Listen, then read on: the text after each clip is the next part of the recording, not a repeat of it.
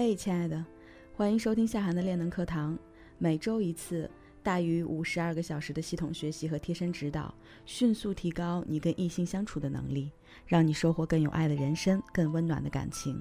我是夏涵，你们的练能教练。了解最新情感资讯，关注微信公众号“微树洞”。愿我们都能成就更好的自己。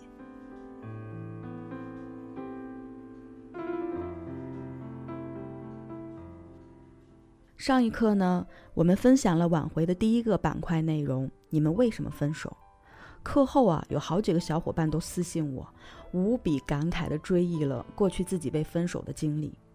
这么多年过去了，一直耿耿于怀，直到听了咱们的上节课，才终于释然了。是的，这个世界上从来就没有无缘无故的爱，更不可能会有无缘无故的分手。其实就我个人来说，哈，我是不提倡去挽回的，因为我觉得一个成年人对爱情最大的尊重和负责，就是在故事的一开始的时候，有能力去选我所爱，然后还有能力去爱我所选。那么在亲密关系当中呢，做一个对自己有要求、对对方没有要求的好相处的爱人，且行且珍惜。就算哈有天拼尽全力，可能最后没有办法走到底。但至少在你们的心里头是没有遗憾的。人间最大的悲剧呢，就是后知后觉。有很多时候，当你真正理解当年对方离开的原因的时候，可能都已经是事过境迁了。而你的成长，受益的也只能是后来的人。说到这里哈，难免会有姑娘感觉到伤感。但亲爱的，这就是人生本来的样子。好了，言归正传。好在我们有系统的挽回流程和技巧，能够帮助你改正在未知的成长道路上难免所犯的错误。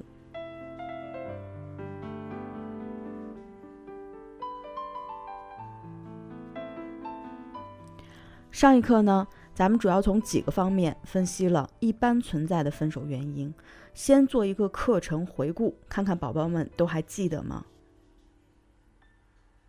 首先啊，咱们讲了，不是所有的分手都是分手，那么分手也存在真假性。真性分手是说对方已经对你心灰意冷，彻底绝望，彻底死心，他想开始一段新的生活了。那么最后呢，经过深思熟虑才去执行的一个一种行为。而假性的分手呢，只是对方为了宣泄对你的不满，用极端的方式给你们的关系提出新的要求，希望你能够做到。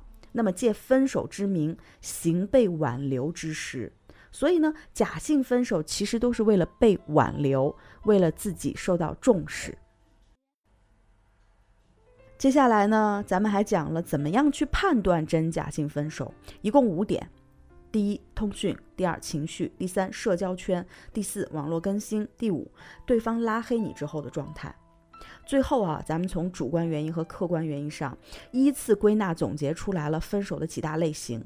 常见的主观分手原因有四点，客观的分手原因有两点。那么常见的分手类型呢，一共有三大类。各位宝宝们，你们都还记得吧？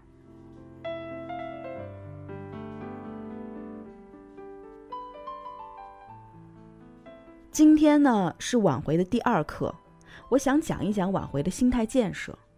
在现实生活中，你们有没有发现哈？比方说比赛、考试，考验一个人的临场能力的这种特殊的场合，往往心态不好的人，即使在之前做足了准备，也特别容易在临门一脚的时候掉个链子，搞砸了。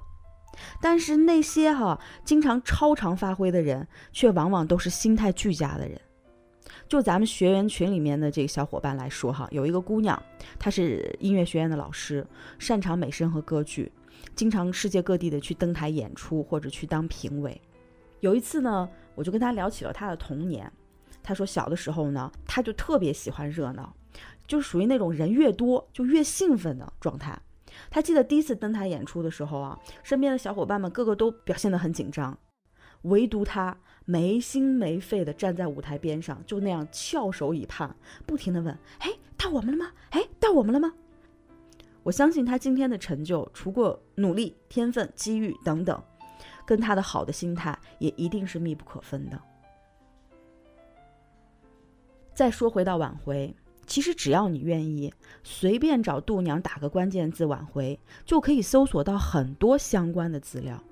大多数的挽回流程，无外乎就是判断分手类型、断联、自我提升、高价值展示、复联、二次吸引，对吧？等等，说起来似乎很容易。咱先姑且不论啊，这种标准化的流程是不是针对每一个特殊的个体奏效，单纯的按照上面指导的方法去执行，放在每一个焦虑的甚至情感快要崩溃的人身上，其实说实话啊，想要顺利执行都不是一件容易的事情。所谓关心则乱，所以通常是我们看别人的事情头头是道，只要一放在自己身上，瞬间就懵逼了。一个人能跟你分手，一定是你身上让他厌恶的地方，远远的盖过了曾经吸引他的地方。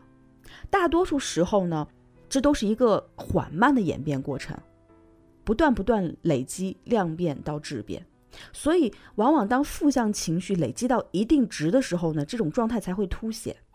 那么，在这个累积的过程当中，有一个心理学现象会逐渐的频繁的出现，就是消极诠释。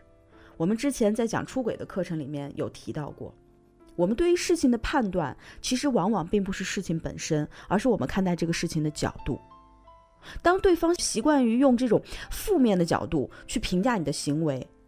这种情况出现的越来越多的时候，哈，即使你平时无关紧要的一些小事，或者说你的一些说话呀、做事的方式，都特别容易引发对方的反感和戒备。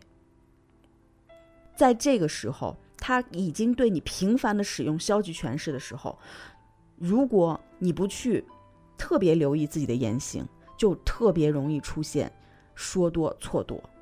心态的建设，就是为了防止让已经很糟糕的关系。继续恶化。我有一个小表妹就是这样的，她是突然被对方分手，你知道哈，被迫从一段感情当中退出的人，往往会格外的痛苦和无法接受。然后她整个人就像断了线的那种木偶一样，不仅失去了对方的牵引，也失去了对自己女性价值的这种自信，整个人就跟那个无头苍蝇一样，不知道下一步该往哪里迈。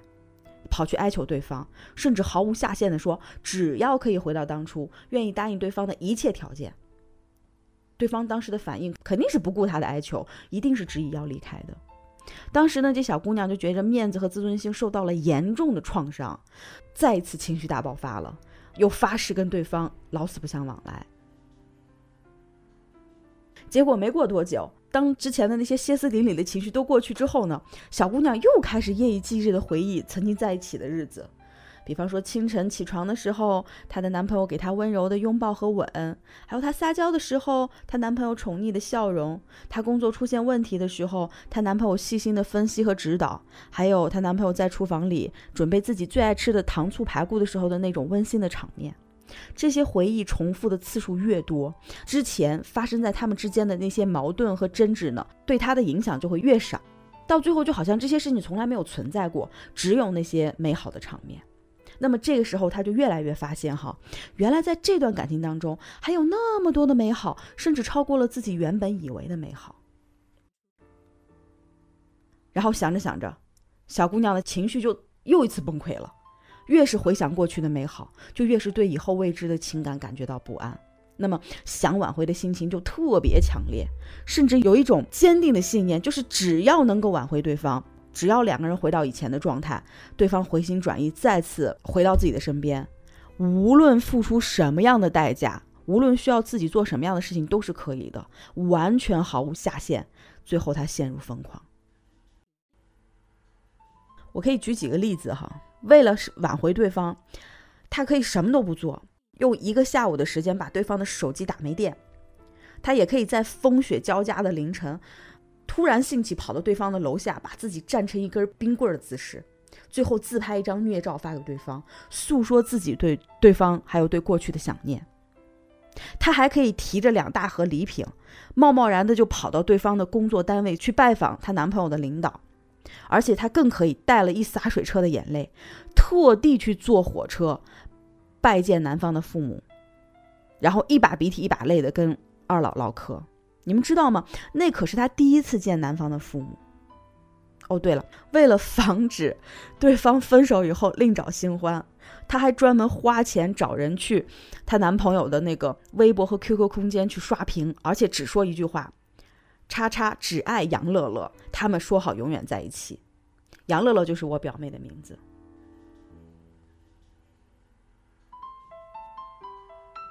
我还遇到过更奇葩的，比方说为了恢复联系，真的是宁可接受大方的模式，甚至哈还有一个姑娘，跟我在做个案的时候呢，跟我说，只要能跟对方继续保持联系，心甘情愿去跟对方保持炮友的关系。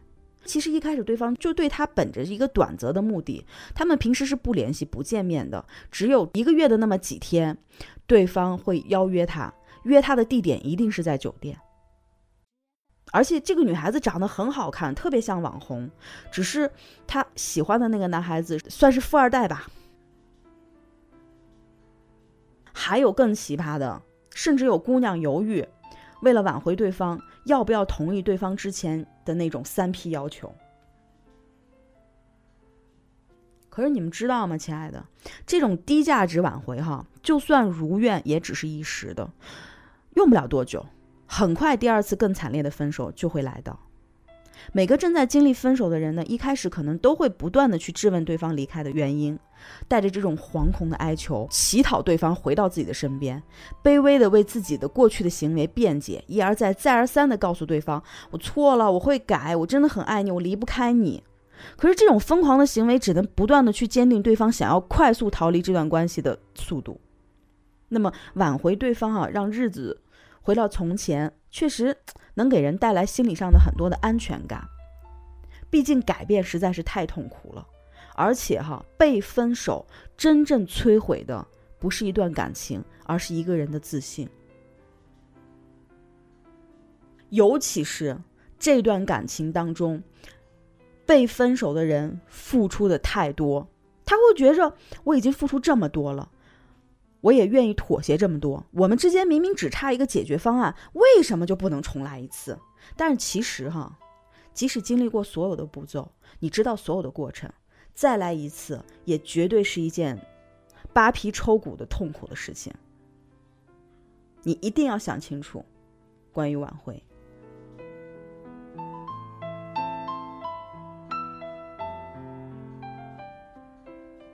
此时此刻呢？我有两个问题想送给正在听课的你：当你头脑发热、按耐不住想要跟对方一直一直取得联系的时候，你一定要先问一问自己，第一个问题：如果你还是你，你拿什么挽回你的前任？第二个问题：如果你还是从前的你，你又有什么资格挽回你的前任？所以哈，情感问题出现了，先不要着急。你需要做的是调整好自己的状态，心态不稳，你做的越多，就可能错的越多。我们今天的第一点，先讲一讲挽回前你必须要做好的一些心理准备。更多干货，关注微信公众号“微树洞”微群红，你也可以查看专辑详情来加入到树洞的练能课堂。我是练能教练夏涵。感恩有你。